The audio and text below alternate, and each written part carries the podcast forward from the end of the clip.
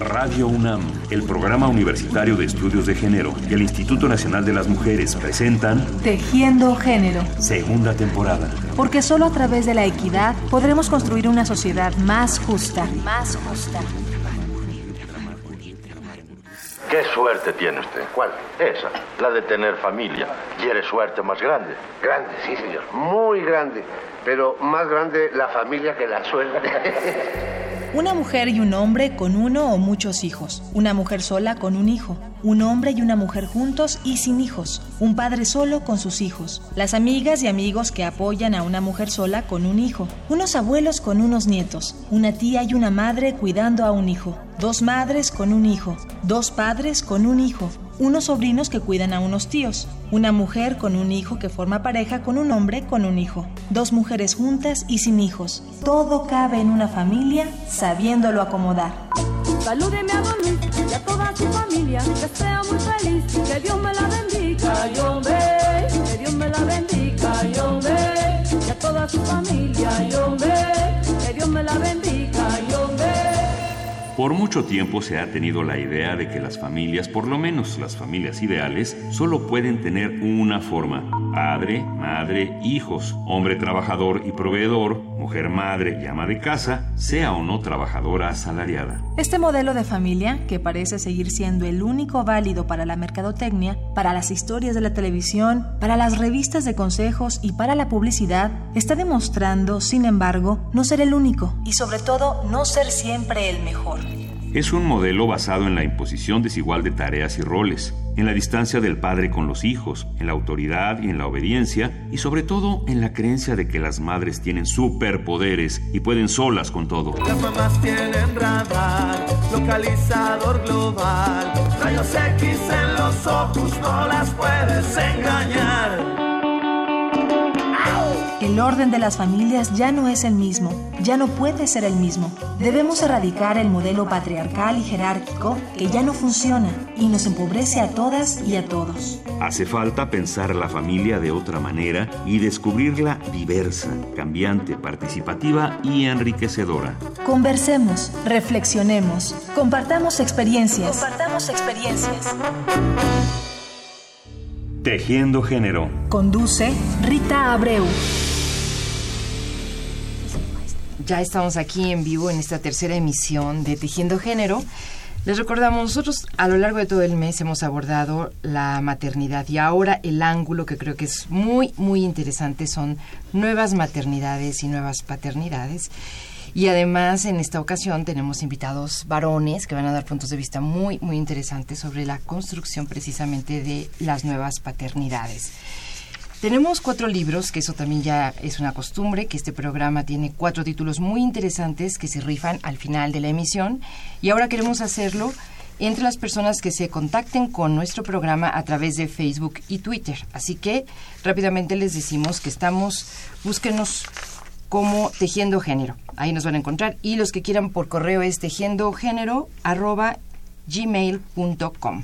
El teléfono en cabina 55 36 8989.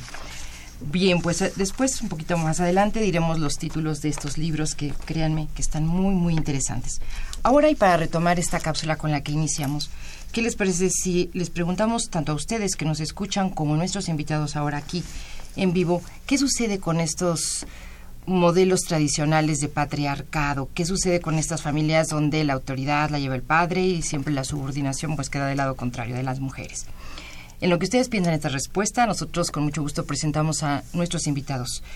El doctor Nelson Minelo es doctor en ciencias sociales, es investigador del Colegio de México. Sus temas de trabajo tienen que ver, entre otras cosas, con el cuestionamiento de los roles tradicionales de género y la construcción de las nuevas masculinidades. Es un hombre con un compromiso importante en su trabajo académico, pero este compromiso también lo aplica en su quehacer cotidiano y familiar. Doctor Nelson, gracias por estar aquí. Bienvenido. Muchas gracias por la invitación.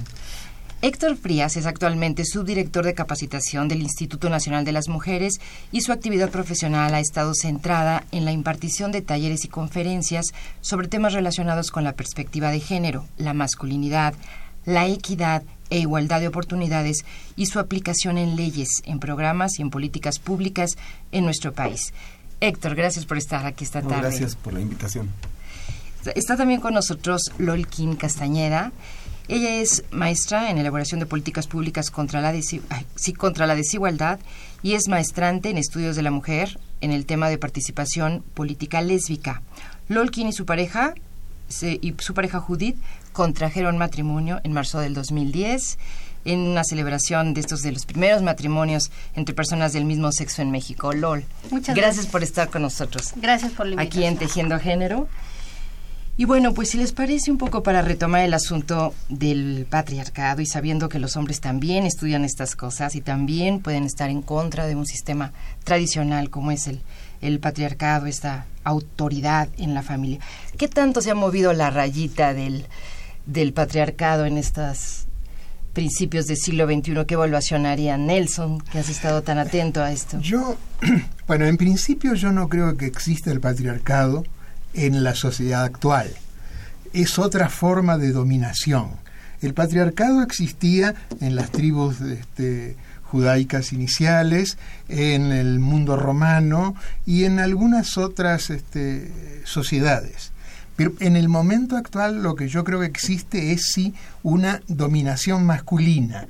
Es decir, el varón, esposo, padre, es el que decide en general o decidía, a Dios gracias, en general lo que sucedía en la familia.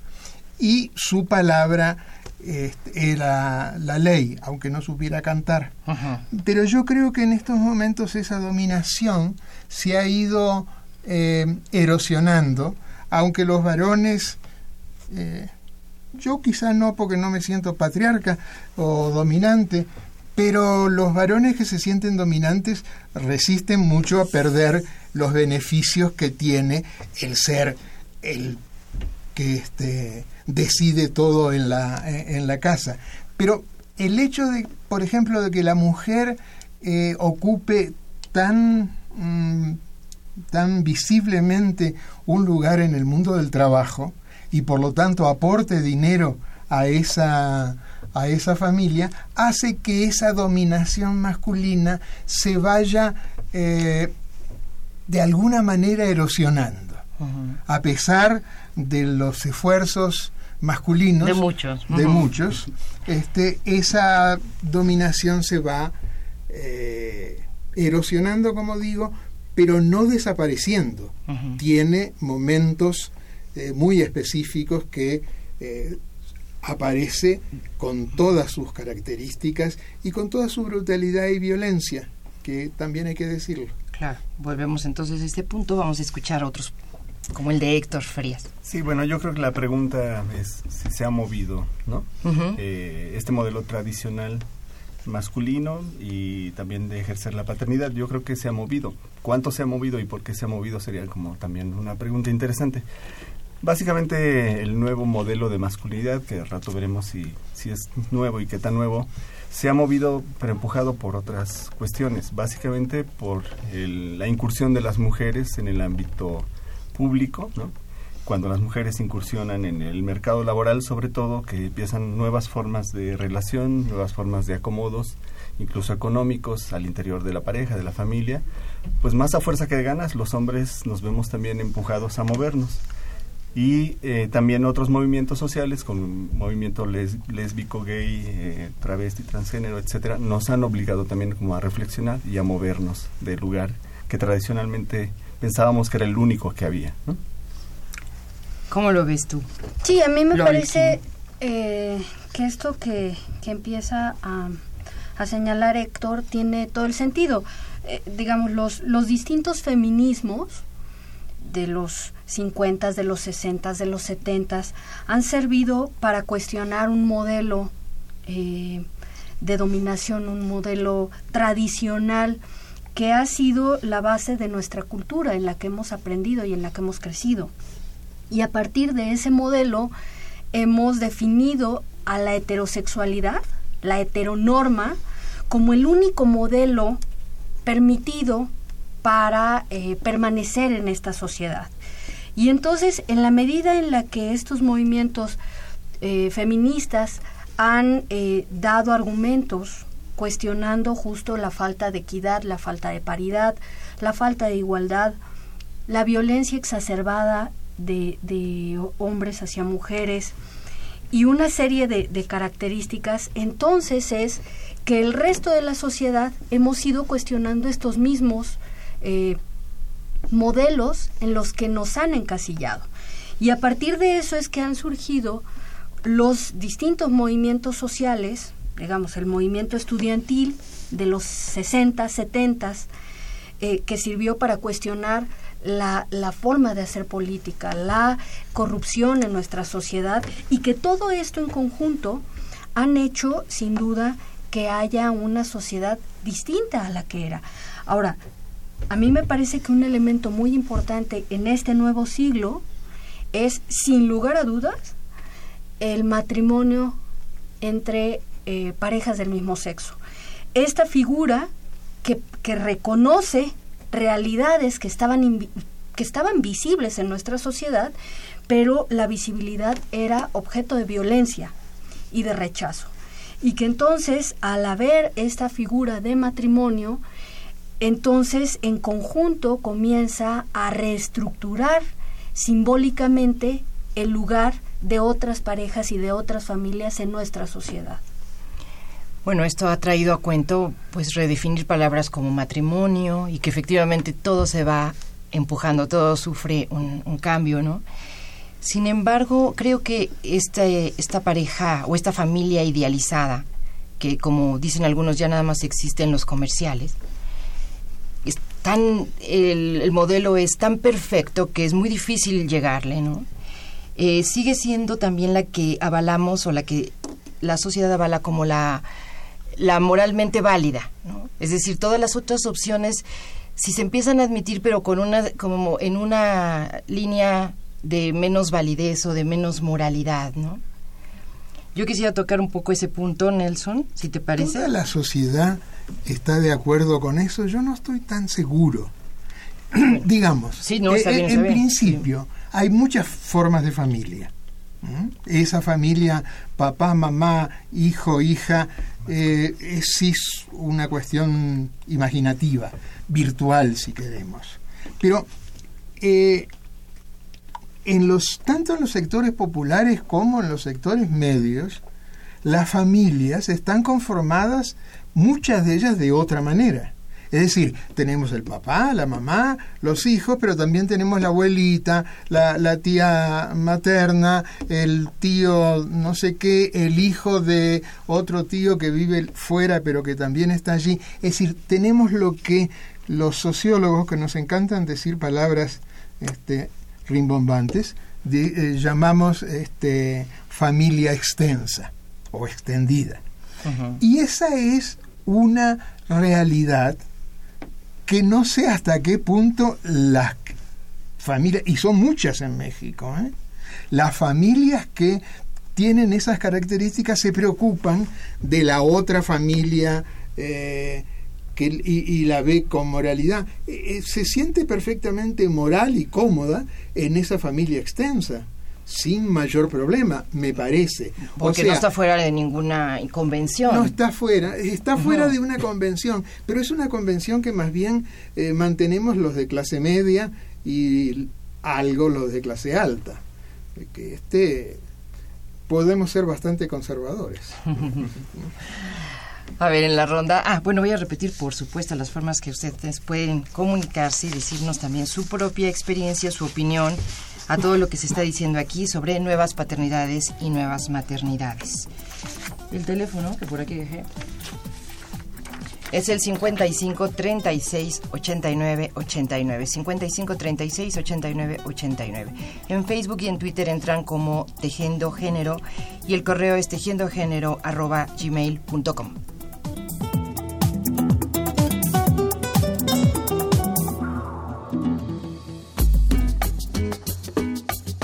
Hace algunas décadas era común en México escuchar la frase ¿la sacó de trabajar? para referirse elogiosamente a un hombre que, al contraer matrimonio, retiraba a su esposa del mundo laboral y demostraba ser capaz de resolver él solo los apremios económicos de la familia. Una mujer a la que se le sacaba de trabajar debía estar satisfecha y agradecida y dedicarse con ahínco a las tareas del hogar, a la atención del esposo proveedor y al cuidado de los hijos. Pero ¿sería verdad que a todas las mujeres que se casaban les interesaba que las sacaran de trabajar? Mira, Bartola, ahí te dejo esos dos pesos. Paga la renta, el teléfono y la luz, no. En la actualidad, eso de sacar de trabajar a las mujeres, la verdad ya no se estila, y no porque pasara de moda, sino por varias razones mucho más importantes. Una de ellas es que un solo ingreso ya no es suficiente. Y otra, tal vez más importante, es que el ámbito del trabajo remunerado es un espacio de realización personal y social en el que las mujeres se han ganado sabiamente su lugar. El trabajo nace con la persona, va grabado sobre su piel y ya siempre le acompaña como el amigo más fiel. En México, el 69% de las mujeres incorporadas al mercado laboral son madres. El 97.9% de ellas combina esa actividad con el trabajo doméstico y en muchas ocasiones con la responsabilidad absoluta del cuidado de sus hijos. Esto resulta cada vez más obsoleto, estorboso e injusto y debe ser corregido de inmediato desde muchos frentes, a través de políticas públicas que garanticen a las familias espacios suficientes de apoyo al cuidado de los hijos, pero también y fundamentalmente a través de la reflexión y la acción cotidiana tanto de los hombres como de las mujeres. La casa y el cuidado de los hijos deben ser asunto de todas y de todos. Y de todos. Sálgase pa' afuera, gritaba mi mamá. Métase pa' adentro, gritaba mi papá. Súbase pa' arriba, gritaba mi mamá. Bájese pa' abajo, gritaba mi papá. Conversemos, reflexionemos, compartamos experiencias.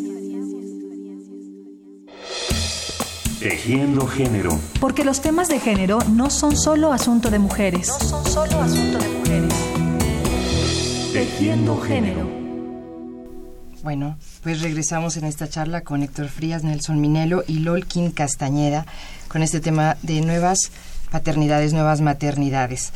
Y bueno, esta cápsula nos pone sobre la mesa el tema, ustedes ya lo tocaban, que la incorporación de las mujeres al trabajo también golpeó, también hizo así un poco de presión sobre los roles en la familia.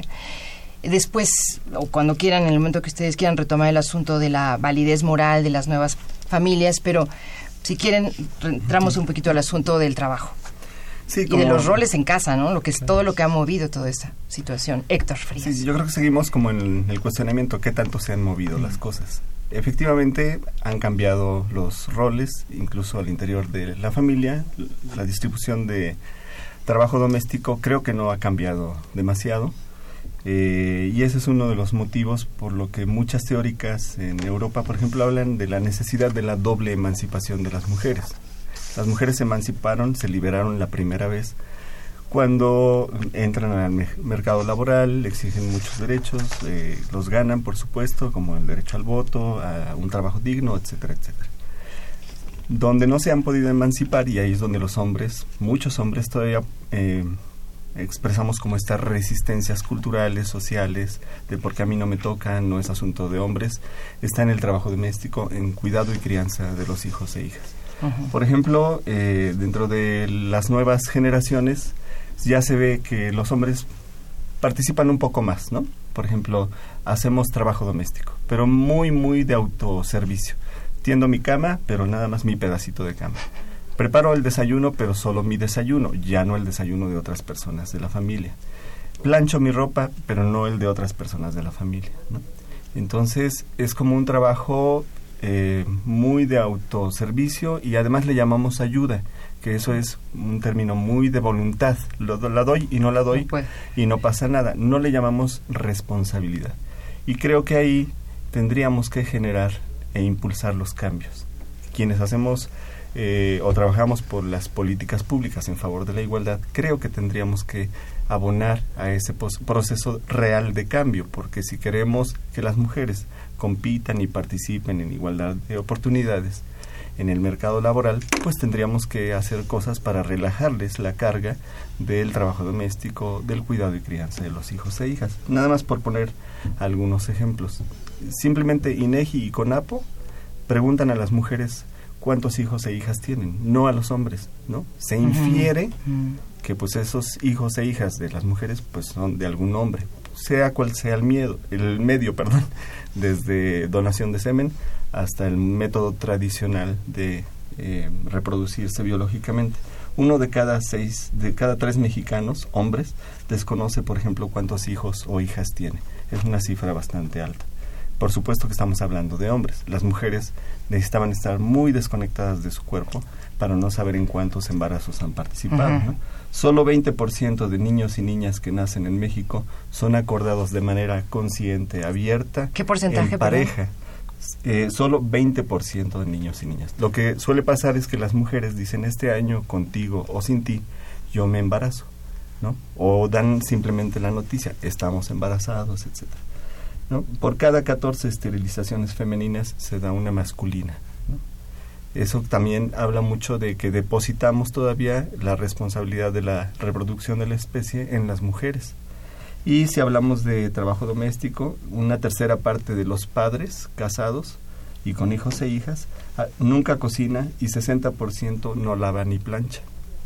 Seguimos pensando que eso es una actividad de mujeres. Aunque trabajen. Aunque trabajen, ¿no? Aunque sean proveedoras y realicen el rol, entre comillas, masculino.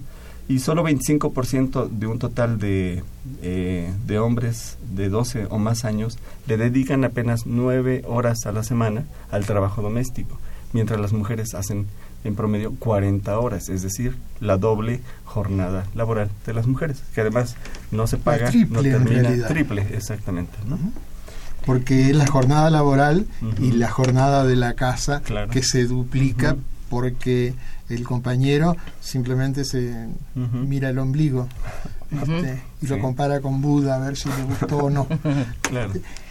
Yo lo que creo, hay una cosa importante, a mí siempre me sorprendió por qué los hombres dicen que no lavan cuando en la mayor parte de los hogares hay una cosa que se llama lavadora. No una lavadora de dos patas, como decía alguien de triste memoria. Una lavadora eléctrica. Es colocar la ropa allí, poner un poco de detergente y apretar un botón. Los hombres no lavan. Y eso tiene mucho que ver no por el tipo de trabajo, sino por lo que sienten ellos que significa para su hombría el ponerse a, a lavar. Es de las cosas que hacen menos. Son incluso capaces de trapear y de lavar trastes, por lo menos los de su desayuno los lavan, este, pero no, no lavan la ropa. Está totalmente asociado a, lo que hace una mujer. A lo que hace una mujer. Y le exigen a la mujer que cumpla, claro desde los calzones, las camisetas, las este, calcetas, tienen que estar siempre prontas en la en la cómoda o donde sea, sí, sí, sí. porque él tiene que salir bien vestido y más o menos bien planchadito. Bueno, ¿Cuál sería tu punto de vista LOL, y sobre todo si vamos a hablar un poco de, las familias diferentes, de las familias que son están integradas por personas del mismo sexo, ¿qué tanto se reproducen los roles? Bueno, en realidad, eh, digamos, la cultura hace un continuo en el aprendizaje de todas las personas. Entonces, eh, cuando prevalece en una sociedad la desigualdad, la violencia, el machismo, la misoginia, pues en realidad eh, todas y todos aprendemos de esta forma, ¿no? Entonces, digamos, lo, lo, más evidente es que no hay nadie que nazca eh, discriminando. La gente nace siendo ignorante y con esa ignorancia vas aprendiendo una serie de patrones de, de, de, de violencia, de estereotipos, de miedos, de prejuicios que a la vuelta del tiempo tú los ejerces como una forma de, de pertenencia a un grupo y de dominio sobre otro grupo. ¿no? Entonces, eso hace que haya parejas eh, de lesbianas, en donde, por supuesto, prevalece la violencia, prevalece la desigualdad, en donde, en fin, como, como el resto de la sociedad, ¿no? Este, o, o parejas de... Alguna domine, eh, la sí, otra claro, se subordine. Claro. Y afortunadamente eso no es, eh, digamos, eh, de un, un destino final, ¿no? O sea, todas las mujeres y todos los hombres tenemos la posibilidad de renunciar y de desconfiar de estos aprendizajes discriminatorios y desiguales y construir nuevas formas de relacionarnos en términos respetuosos y paritarios, que ese es el aprendizaje y que esa es la apuesta cuando comenzamos a teorizar, a mirar, a, a- a- mm, evidenciar estas nuevas familias. ¿no?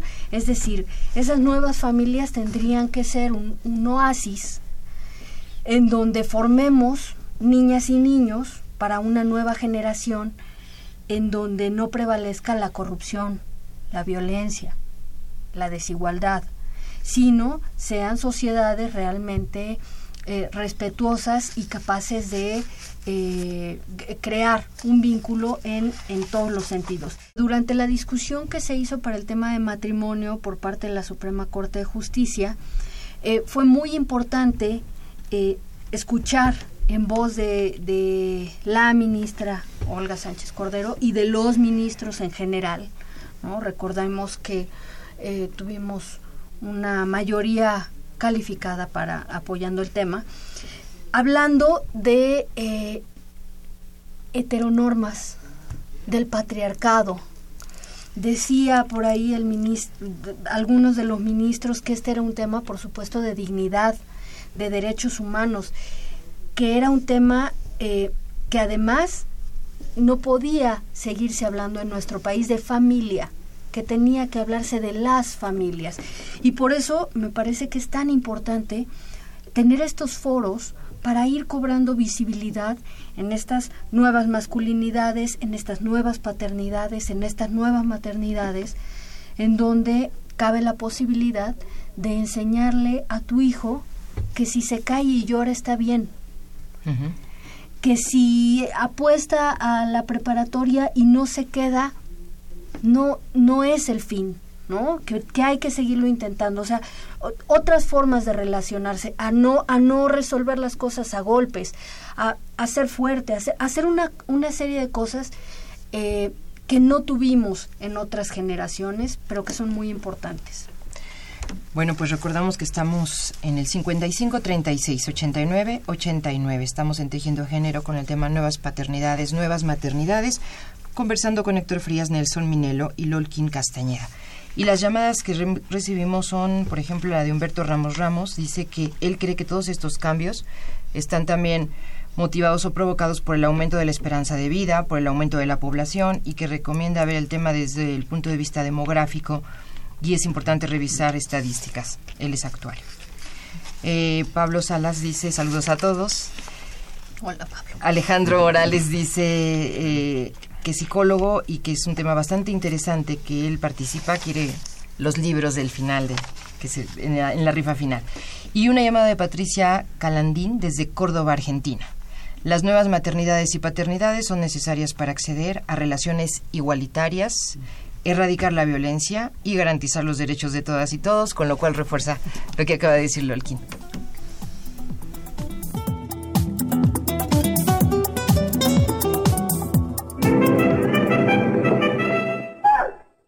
Demonio? ¿Por qué no cantaste? ¿Por qué no canté? Porque te hacía dormida. No tenía sueño. ¿Y el bronco? ¿Se fue? ¿Sin acostarte a dónde? Me hice la dormida y no le pregunté. Quería que me dejara sola para cazar lombrices. Lombrices. ¿Por qué quieres tú lombrices? Para jugar. Esto que acabamos de escuchar es una de las muy escasas escenas del cine mexicano en las que se ve a un hombre como responsable absoluto del cuidado de un niño. Se trata de la película Los Tres Huastecos. El hombre en cuestión es Pedro Infante y la niña es María Eugenia Llamas representando a la famosa Tucita. Pero, ¿qué pasa en esa historia? Pues pasa que la Tucita es una pequeña salvaje, una niña que crece, como se dice, a la buena de Dios, sin guía, sin orden, haciendo su santa voluntad y siempre en peligro. Eh, son como que muy distraídos y no ponen tanta atención con los hijos como nosotros, ¿no? Al igual que es definitivamente errónea la idea de que las mujeres, todas sin excepción, son hábiles por naturaleza y vocación para ser madres, la idea de que los hombres son torpes y desorientados para criar un hijo es otro gigantesco desatino. Y como todas las ideas fijas y como todos los estereotipos, estorba nuestro crecimiento como personas, como padres y como sociedad. Con frecuencia se dice que los varones no se ocupan del cuidado de los hijos y en buena medida es verdad, pero también es verdad que muchos de ellos están asumiendo plenamente el ejercicio de la paternidad y debemos encontrar la manera de facilitar socialmente ese compromiso y no estorbarlo con prejuicios y con descalificaciones absurdas. Sí, papá, ya no me siento triste como ayer. Hoy tengo nueva fuerza aquí en mi corazón y es por ti. Deberíamos, solo por poner algunos ejemplos, aumentar el número de días por licencia de paternidad. Deberíamos garantizar la autorización de todos los hospitales para que los padres estén presentes durante el nacimiento de sus hijos. Deberíamos obligar a los lugares públicos a que colocaran cambiadores de pañales en los baños de hombres. Deberíamos poner a su alcance información práctica y útil para apoyarlos en el cuidado de los hijos pequeños. ¿Estaremos en condiciones de cumplir esto y muchas otras cosas que alienten la construcción de las nuevas paternidades? Conversemos, reflexionemos, compartamos experiencias. Tejiendo género. Hablar para transformar. Regresamos aquí a Tejiendo Género. El teléfono es 55 36 89 89. En Facebook y en Twitter nos encuentran como Tejiendo Género. Y en el correo electrónico déjenos sus mensajes a Bueno, sí, por supuesto, vamos a retomar esto de si los hombres pueden ser buenos padres. Aquí tenemos dos padres que han criado niña y niño y vamos a, preguntarles. Pero Nelson tiene una inquietud con respecto a lo que significa también todos estos cambios en la sociedad y no solamente en estos acuerdos individuales en casa. Sí, yo lo que estoy preocupado es que en el fondo siempre trabajamos y eso es algo que sirve para el conservadurismo. Solo trabajamos en términos individuales. Es decir, los que tenemos que cambiar somos tú, tú, yo, eh, los que están por acá. Pero la que tiene que cambiar es la sociedad. Entonces nosotros tenemos que pensar en cómo generar un movimiento social, sobre todo los varones que no tuvieron movimiento social o tienen unos movimientos sociales muy pequeños comparados con el movimiento feminista. Uh -huh, uh -huh. Entonces, que el, la, la sociedad no cambia solo porque algunos individuos o muchos individuos cambien, sino porque hay una voluntad societal de cambio. Entonces, la, la lucha y la enseñanza tiene que ir mucho más allá. Eh, el individuo es necesario, pero no suficiente. Y entonces tenemos que pensar mucho más, no sé, en políticas eh, eh, públicas, pero también en, en, políticas públicas que sean exigidas por los individuos y por los movimientos sociales y pensar en términos, esto puede ser una deformación de sociólogo, pero pensar en términos de sociedad y no solo en términos de individuos. En este caso, como muchos otros, los individuos no somos ni más buenos ni más malos, estamos formados en una sociedad determinada. Y eh, como decía alguien cuyo nombre no se pronuncia mucho ahora, pero tenía muchas barbas, eh, el hombre hace lo que quiere dentro de lo que la sociedad le permite. Y yo creo que eso hay que tenerlo mucho en cuenta. Y nosotros tenemos que trabajar en términos de clases sociales, en términos, como decía uno de los compañeros que, que este, eh, llamó por teléfono, en términos de edad, porque uh -huh. las generaciones tienen mucha, mucha importancia, en términos de un espacio rural o un espacio urbano e incluso en términos de metrópoli y de ciudades intermedias. Es muy distinto lo que pasa en el Distrito Federal a lo que pasa en Guanajuato o en alguna otra eh, este, ciudad eh, mediana o pequeña. Entonces, tratar de pensar, eh, sobre todo nosotros que estamos tratando de impulsar estos estudios en individuo y sociedad, donde la parte más importante es justamente la conjunción y.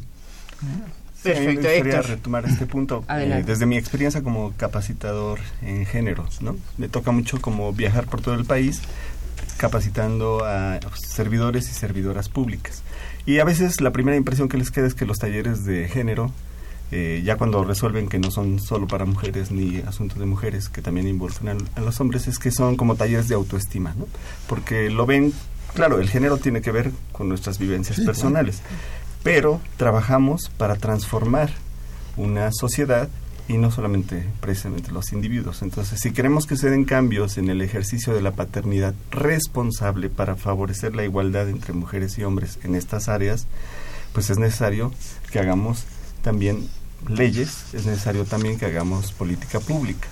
En otros países, por ejemplo, hay leyes como leyes de paternidad que favorecen eh, que la madre parturienta tenga a su lado al compañero ¿no? que le apoye con los que los hijos o hijas que ya tienen o el nuevo o la nueva bebé eh, aquí no existía es muy eh, reciente la licencia por paternidad y también hay políticas públicas ¿no? que permiten otros cuidados no solamente este para los bebés y las bebés sino de otras personas en México se juntaba como el hambre con las ganas de comer. No existía la voluntad individual, muchos hombres no queremos incursionar todavía, no nos lo planteamos, pero tampoco existen como los apoyos jurídicos, no existen tantas leyes, no existen tantas políticas públicas. Entonces, precisamente necesitamos favorecer esos cambios en las ideas, eso es muy importante, cambiar las ideas, pero también en las prácticas. Y a veces estimular el cambio en la idea pasa por también decretar que cambie la práctica. De otra manera, pues existe la ley, nadie la cumple, o existe la voluntad y no hay algo que me ayude a ejercer ese nuevo cambio que quiero dar. Ah, y no solo en la ley, también en la cultura. Eh, por ejemplo, eh, ¿por qué soportar las este, la propaganda misógina de la televisión. ¿Por qué no proponernos decir ya no? Claro. ¿Mm? Eh, eso va generando la cultura que poco a poco va a erosionar esto. Yo no soy muy optimista en términos de generaciones, pero en términos de una civilización sí soy optimista y lo, y lo podemos lograr. Se ha logrado algo como tú decías, a ver qué, grado, eh, cuánto se movió, tantito o tantito más. Pero yo creo que tenemos que también pensar en la cultura. Es que es un bombardeo, al final la cultura está rodeando todo el, pero, pero, Pero decirle a un hijo, este, el, último es vieja, no lo digas, es un paso importante. Solo que tenemos que creerlo. Ahí, un poco el asunto es que, que la transformación, yo estoy absolutamente segura que tiene que ver con el lenguaje, pero también con lo simbólico. Es decir, cuando, cuando la Suprema Corte de Justicia dice que eh, no se debe decir maricón y puñal, significa no solo que no se debe, ok, ya no te voy a decir que eres un puñal, pero te voy a tratar como si lo fueras. Es ahí en donde está justamente esta ecuación muy lamentable en donde puede ser que ya no te diga damita, pero te trate como tal. No te escuche, no te valore, no te abra un espacio, no te dé un lugar, ¿no? Y entonces es, es justo en donde tenemos que hacer una transformación no solo en las leyes, sino también en lo simbólico y en lo cultural. Sí, sí. ¿no? Porque lo contrario queda eh, bailando y la realidad es que solo vamos puliendo las formas, solo las vamos maquillando y migran de un lugar a otro y de un simbolismo a otro, sin que demos certeza jurídica y construyamos realmente un, un espacio de igualdad para todas las personas, ¿no? Que ese es más aún cuando en América Latina, perdón, no, no, adelante, este, cuando en América Latina la ley tiene un valor muy reducido. Salvo en un par de países, la ley tiene un sentido reducido en cualquiera de los países que estamos viendo. Entonces, no podemos descansar solo en la ley, sino en la cultura, en el lenguaje, en lo simbólico. Sí, porque también el riesgo es que se vuelva más sutil, ¿no? Este, esta cuestión simbólica. Por ejemplo, volvemos al asunto de trabajo doméstico. Los hombres que ya lavan la ropa y que lavan los trastes lo hacen mejor que las mujeres, ¿no? Entonces ya ahí hay un superlativo y ahí hay otra vez colocarse por encima de y es tiene que ver con simbolismos, ¿no? Claro. Pues, como sigo siendo superior, porque soy masculino, además incursionando en terrenos que ni me tocan, pero bueno, pues ya los hago, pues ahora reconozcanmelo. Claro. Que lo hago mucho mejor. Hay que aplaudirles a los hombres que planchan y planchan muy bien. Por ejemplo, porque es muy pesado y muy difícil. Bueno, están ustedes escuchando a Héctor Frías, a Nelson Minelo, a Lolkin Castañeda. Nuestro tema son nuevas maternidades, nuevas paternidades. Y nos surge entonces la idea, ahora que están ustedes diciendo que de cualquier manera eh, todo esto se está jugando en el terreno cotidiano, en la cultura que está llegando por todos lados, cómo transmitir estas ideas a los niños, a las niñas. Acabo de poner un ejemplo muy concreto, Nelson, ¿no? Con que no se vale decir último vieja, pero en general ¿Qué recomiendan ustedes, por ejemplo, en el Instituto Nacional de las Mujeres o ustedes dentro de las políticas que impulsan Lolkin? ¿Qué nos pueden decir, Héctor? Sí, bueno, pues básicamente si estamos hablando de habilidades que podemos desarrollar tanto hombres como mujeres, pues eh, inculcar que podemos hacer lo que queramos, cuando decía Nelson, ¿no? el hombre, habría que involucrar, el hombre y la mujer puede hacer pues incluso hasta lo que la sociedad integrada por hombres y mujeres le permitan. Eh, cambiar, por ejemplo, los papeles, los mensajes, este, los hombres, los niños pueden jugar con muñecas, ¿no? porque la muñeca es una herramienta que ayuda a adiestrar el brazo para hacer este movimiento de arrullar. Entonces los niños pueden hacer este ejercicio, no se les va a caer absolutamente nada, no se va a transformar ninguna cosa de su identidad, etcétera. ¿no? Las niñas pueden jugar a manejar un tractor, etcétera. Como desde ese nivel empezar a, eh, no sé, modificar hábitos, habilidades, destrezas que cuando seamos adultos van a ayudar a que podamos hacer más cosas de las que ahora por el rol tradicional pues nos permitimos hacer.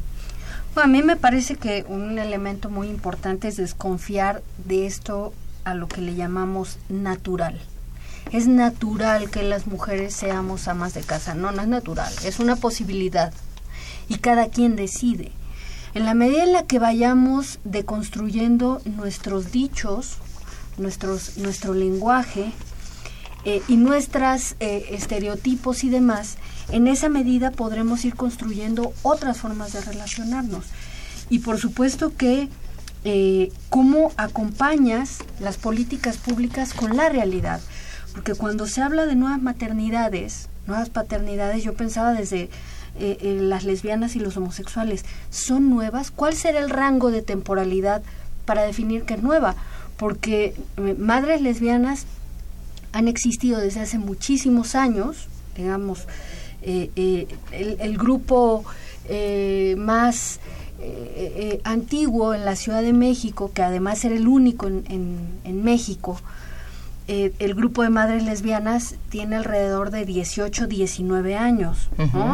Esas mamás, Rosa María Ortiz y Lupita, eh, su pareja, eh, tienen hijos ahora de 34 años, que ya tienen hijos y nietos, ¿no? y porque han sido lesbianas militantes, pero en la humanidad yo creo que ha habido por supuesto, por la vida entera y, hombres igual. Así es. Y hombres padres. Lo que sí fortalece eh, eh, este reconocimiento de matrimonio en la Ciudad de México y el precedente a nivel nacional es dar certeza jurídica a esas familias, a esas niñas y a esos niños. Es decir, cuando hablamos del bien superior de las niñas y de los niños, estamos hablando de que a todas esas niñas y a todos esos niños se les reconozca a su familia, su derecho a una identidad y que es además la protección máxima.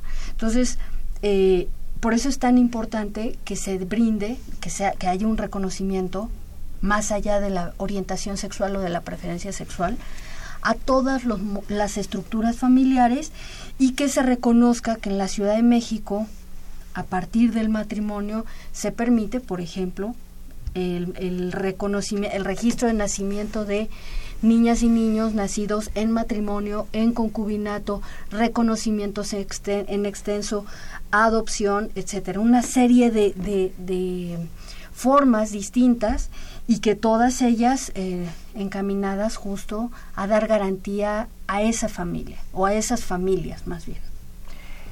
Nos eh, escribió Agra por Facebook y dice, agradecemos la participación de Araceli Hernández en Facebook, que hace hincapié en una transformación individual, así como social, a partir de políticas públicas para lograr una equidad de género. El teléfono es el 56 36 89 89.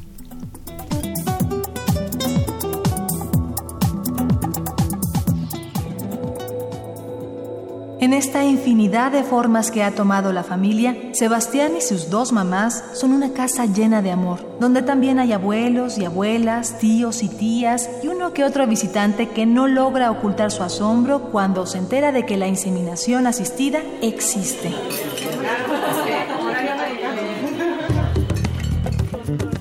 Esto que acabamos de escuchar es el inicio de un relato titulado ¿Quieres que te lo cuente otra vez? de Rosa María Rofiel, en el que se narra un pedacito de la vida de dos madres con su hijo. Dos mujeres que decidieron formar una pareja y quisieron después tener un hijo a través de la inseminación asistida. El cuento de Ana María Rofiel está basado en una bella historia real y es el reflejo de varias familias que se han construido en México a partir de la unión entre personas del mismo sexo.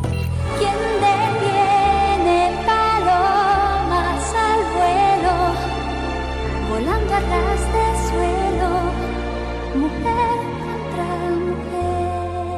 Las familias integradas a partir de una pareja de dos hombres o de dos mujeres son una más de las formas que hemos encontrado las personas en el siglo XXI para construir núcleos, colectividades de colaboración y crecimiento. No son mejores ni peores que otras familias, son simplemente una opción más, con todo el potencial de crecimiento y de amor que puede tener cualquiera otra, y tal vez con la ventaja de que los hijos o las hijas suelen llegar a ellas después de largos procesos de planeación y reflexión que normalmente llevan a decisiones muy bien sustentadas. En la Ciudad de México, el matrimonio entre personas del mismo sexo, con todas las prerrogativas y las obligaciones de cualquier unión matrimonial, fue aprobado en la Asamblea Legislativa el 21 de diciembre del año 2009. Para ello fue necesario modificar la definición de matrimonio estipulada en el Código Civil del Distrito Federal, haciendo que donde se hablaba de la unión entre un hombre y una mujer, se empezara a hablar de la unión entre dos personas. Matrimonio, dice ahora el código, es la unión libre de dos personas para realizar la comunidad de vida en donde ambas se procuren respeto, igualdad y ayuda mutua. Ese respeto, igualdad y ayuda mutua son sin duda la mejor base para acompañar y guiar el proceso de crecimiento de un hijo o de una hija. Conversemos, reflexionemos, compartamos experiencias. Tejiendo género. Observar, criticar, transformar. Regresamos a Tejiendo Género. Nos encuentran en Facebook y en Twitter con estas dos palabras. Y el teléfono de cabina es 55 36 89 89. El correo electrónico es tejiendogénero arroba gmail.com. Un Twitter que nos llegó de Evelyn Rojas dice sobre las nuevas familias que es una oportunidad de cambiar los roles de género que han prevalecido por años. Todos somos iguales. ¿no?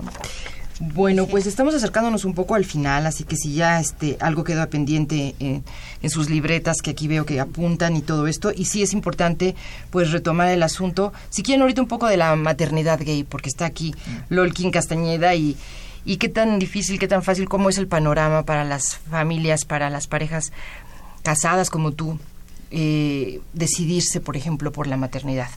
Bueno, en realidad, eh, digamos, hay, hay desde el 2010 que entra en vigor el matrimonio en México, en la Ciudad de México, ha habido como un baby boom. ¿no? ¿Ah, sí? De pronto hay un montón de eh, parejas eh, en matrimonio o en concubinato que comienzan a hacer planes eh, para ser mamás, sobre todo. ¿no? Eh, y bueno, ahí me parece que tiene que ver con dos claves de lectura. La primera es que, por supuesto, hay mucha más información respecto a métodos de reproducción asistida, a diferencia de antes. Y la segunda es la, la, certeza jurídica que existe en este momento para hacer un registro, para un reconocimiento, etcétera, pero que además también eso desalienta en gran medida la discriminación por homofobia o por lesbofobia, que antes, bueno, que aún prevalece, pues, pero que ahora es mucho más evidente si hay una situación de acoso, de violencia o de discriminación, recurrir ante alguna instancia a denunciarla. ¿no? Entonces, me parece que esto hace que ahora sean más visibles. Y uno podría ofrecer una, una afirmación diciendo, ahora las, las parejas de lesbianas se embarazan más, porque no hay un antes. Lo que sí es que tienen certezas para poder hacerlo. Y, y bajo esa lógica... ¿Te ha tocado conocer hombres? que adoptan, hombres que deciden la paternidad? Hombres que adoptan, sí. Eh, uno de, los... el primer matrimonio en haber adoptado aquí en la Ciudad de México de Felipe Nájera y de Jaime Morales, que son unos amigos muy queridos y que hicieron todo el trámite ante la, eh, el albergue temporal de la Procuraduría, Procuraduría General de Justicia del Distrito Federal. Y que en este caso Alejandra, la, la bebé que, que, que, que, les dieron en adopción, era una bebé expósita que habían dejado abandonada. Por eso el proceso también es tan rápido. Y debo decir que además la Procuraduría del DF eh, se ha eh, empeñado en sensibilizar a su personal para hacer el proceso de búsqueda y hacer realmente eh, resoluciones de adopción en pro y en contra, pero rápidos. Porque lo que se juega es, por supuesto, el bien superior de esas niñas y de esos niños. Entonces, ha habido historias de mucho éxito que me parece a mí muy importante compartir y una muy linda que quisiera compartirles. Eh, una historia que sucedió hace poquito. Eh, Cristal Cobas y Alejandra Vadillo de Coahuila vienen al Distrito Federal el año pasado, en agosto, se casan, ya habían iniciado un proceso de inseminación artificial, regresan a vivir a su estado, nace la bebé en diciembre, van a tratar de registrarla y el registro civil les dice no se puede. El matrimonio del DF solo es válido allá. O sea, no se enteraron lo que dijo la Suprema Corte de Justicia y no se enteraron que somos una federación. Bueno, con eso, ellas me buscan y, y, deciden que quieren hacer el trámite en su estado. Entonces, comenzamos a buscar al gobernador, al secretario de gobierno, a la secretaria de la mujer, y nos dicen, por supuesto que sí, le vamos a reconocer el derecho a la bebé, cambian todos los formatos del registro civil y en Coahuila, el primer estado de la República, aparte del Distrito Federal, da un reconocimiento a una bebé, la bebé Natalia, con dos mamás y modifica de fondo todo el protocolo de registro en el registro civil. ¿Qué necesitamos? Un poco pensando en esto que planteaba Nelson. Necesitamos conocer nuestros derechos, necesitamos saber cómo ejercerlos y realmente tomarnos el valor de ir y hacerlo. Pues felicidades, ¿no? un gran trabajo. Maravilloso. Bueno, pues eh, yo les pediría ya acercarnos a estas conclusiones, a estos puntos que quedaron pendientes y que quieren apuntalar. Sí, bueno, yo creo que mm, con este último ejemplo eh, de las nuevas maternidades y paternidades que pueden ir desde también elegir tener cero hijos o hijas y ejercer una forma de paternaje o maternaje, etcétera, que no son tan nuevas. Yo creo que eso es como sería como llegar a una conclusión. Lo nuevo tiene que ver con nuevos eh, haceres, ¿no? Con nuevas formas de actuar tanto para los hombres como para las mujeres, que hagan frente a estas nuevas estructuras familiares, que hagan otras formas diferentes de educar a los niños y a las niñas frente a estos comportamientos distintos también de los y las jóvenes, porque ya no tan fácil los y las jóvenes pues reproducen afortunadamente muchas cosas que nosotros y nosotras pues eh, reproducíamos a la mejor sin reflexionar, sin pensar. Y también pues como estos cambios vertiginosos que se están dando este, pues, a nivel social, político y mundial. Yo creo que eso es, ahí radica como la novedad porque no hay nada nuevo bajo el sol, ¿no? Eh, paternidades gays, por ejemplo, pues ha habido maternidades también con otras formas, con otros disfraces, camuflajeados por las circunstancias históricas, pero ahora pues se dan a conocer más a la luz, más legitimados, más reconocidos, pero lo importante es que se siguen haciendo como estas cosas, ¿no? Esa sería como mi conclusión. Nelson, por favor. Yo nunca sé hacer conclusiones. Este, y entonces va a ser un desastre. Pero lo que quería es concluir con una reflexión optimista. Dije antes que no era muy optimista en los cambios. Lo que quiero decir es que no soy muy optimista en la velocidad de los cambios, que son lentos. Pero sí soy optimista porque la sociedad ya, la sociedad humana ya experimentó este tipo de una, si no e, e, equidad, alguna relación mucho más cercana entre hombre y mujer en el asunto de la familia y de eh, el cuidado de los hijos. Antes de la revolución industrial, o sea, antes del siglo XIX, ya el padre y la madre trabajaban juntos y cuidaban junto a los hijos. Fue otra situación la que hizo dividir varones al mundo público, eh, mujeres al mundo privado. Se puede volver, se puede ser optimista. Alguna vez se fue. Bueno, Quedémonos con esa idea. Se puede hacer estos cambios, ya lo vemos, pero creo que sí nos vamos un poco con lo que ustedes han planteado. Primero decirlo, hablarlo, pugnar por esos cambios, ¿no? Desde la casa y desde eh, los ámbitos sociales.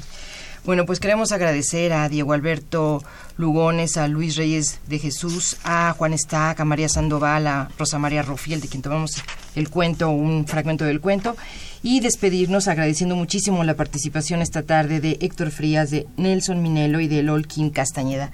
Gracias por acompañarnos aquí en Tejiendo Género.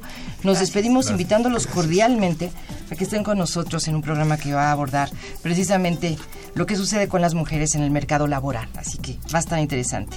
En la investigación y difusión María Fernanda Rodríguez en la realización sonora Daniel Sánchez, en la operación técnica Agustín Mulia, en la producción Yuridia Contreras y en la conducción Rita Abreu. Gracias.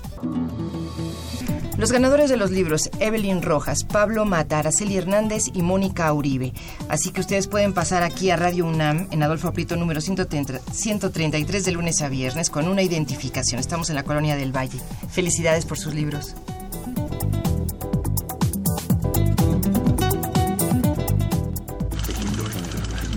Radio UNAM, el Programa Universitario de Estudios de Género y el Instituto Nacional de las Mujeres presentaron Tejiendo Género. Segunda temporada. Porque solo a través de la equidad podremos construir una sociedad más justa. Más justa.